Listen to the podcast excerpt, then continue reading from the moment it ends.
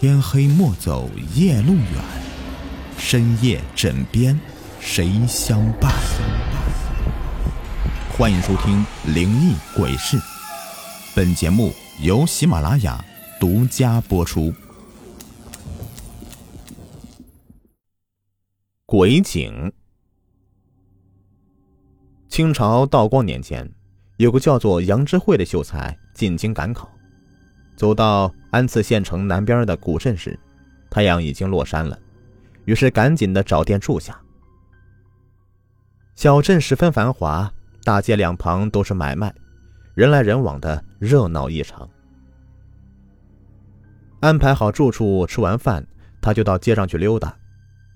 月亮很圆很亮，杨志慧走了没多远，前面就没有人家了，那里高低不平，全是小丘。种了很多的杨柳树，树林里面是灯光闪烁，隐隐约约的还有女人的说话声。杨之慧十分好奇，走近一看呐，是个豪宅，圆圆的月亮门后是座小楼，雕梁画栋的金碧辉煌。他向里面八望，就看到一个身穿绸缎的美貌女子正坐在梳妆台前打扮。那女子发现了杨智慧，转脸对他咳了一声，说：“进来陪我坐坐吧。”男女授受不亲呐，大半夜的一个小伙子往人家里跑，出了事儿浑身是嘴，那也说不清啊。杨智慧摆摆手，转身离开了。谁知道，一个深目高鼻、瘦骨嶙峋的老妇人风风火火的追上来，非让杨智慧。回去陪那女子。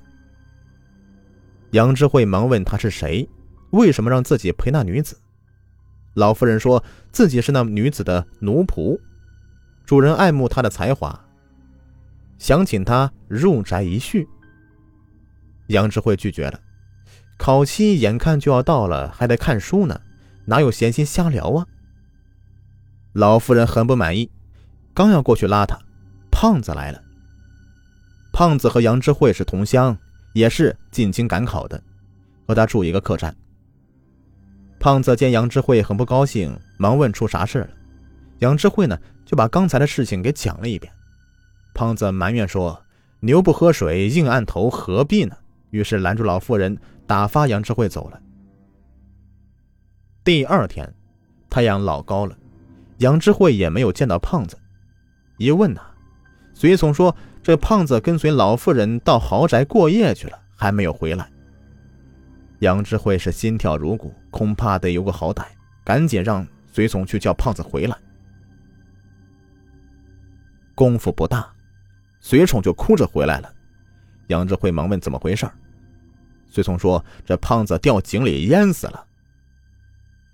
杨智慧是大吃一惊啊，赶忙过去看。谁知啊。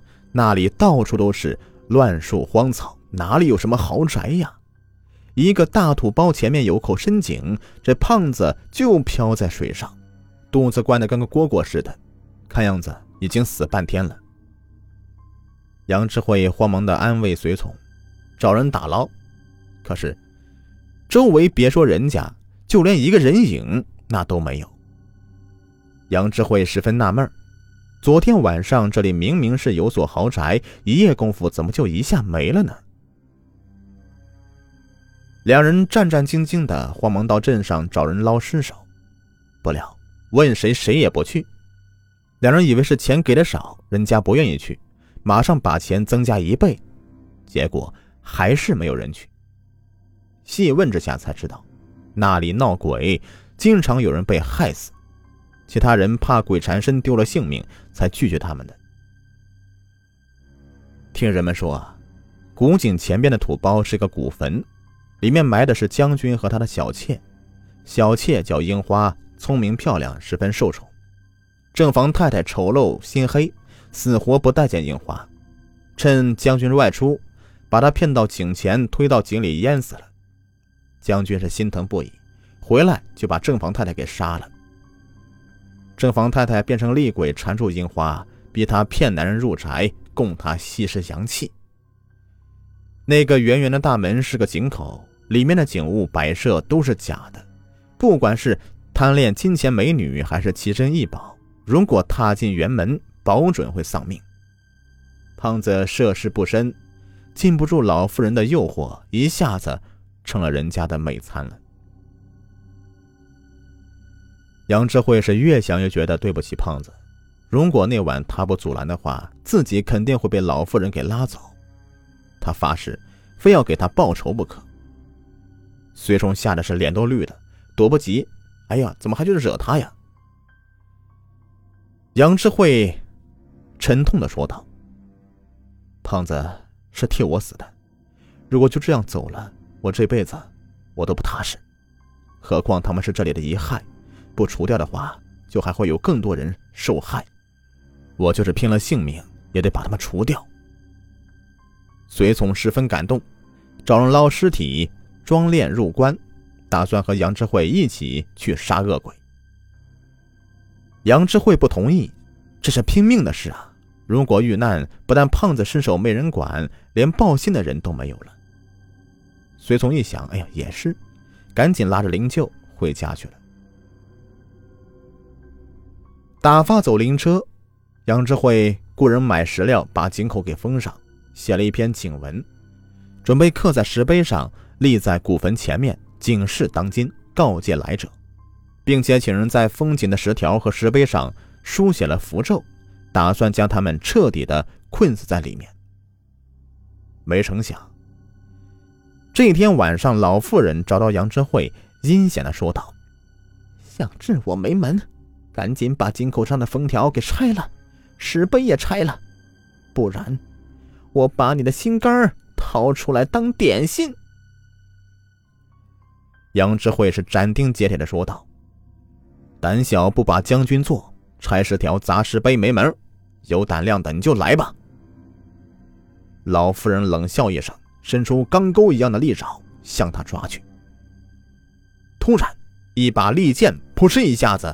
就刺中老妇人的双手，只见一个道人跳向前来。这老道的道法高深，嫉恶如仇。近日来路过此地，听说胖子的事情，非常的敬佩杨智慧的胆量，也知道老妇人不会放过他，于是，在暗地保护他。老妇人十分的恼怒，伸手跟老道打起来。老道抡起降妖宝剑，没过三下就把他打跑了。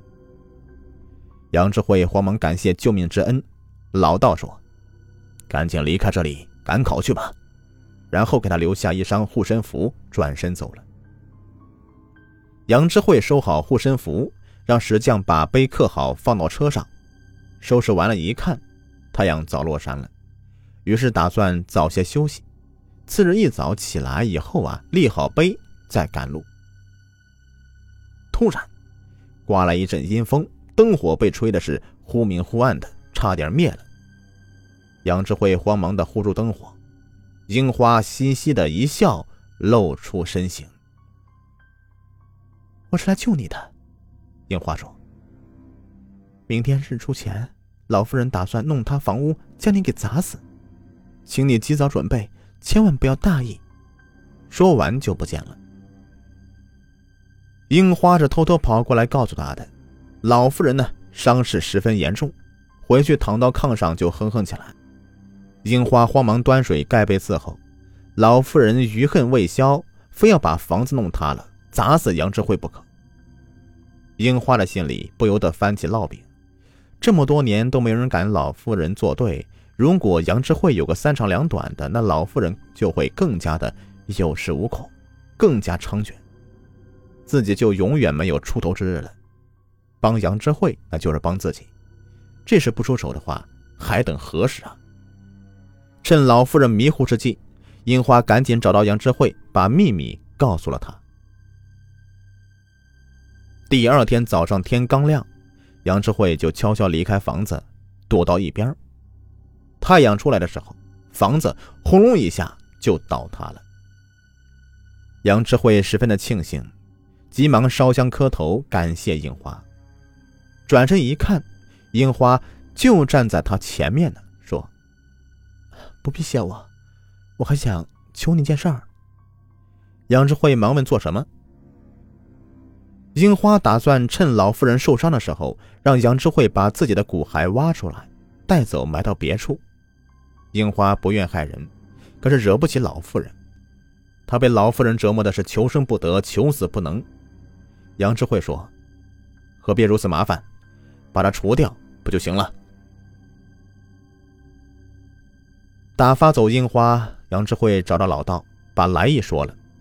老道来到真武大帝面前，念动咒语，将老妇人拘过来，装入小罐，贴上符咒，压在山下。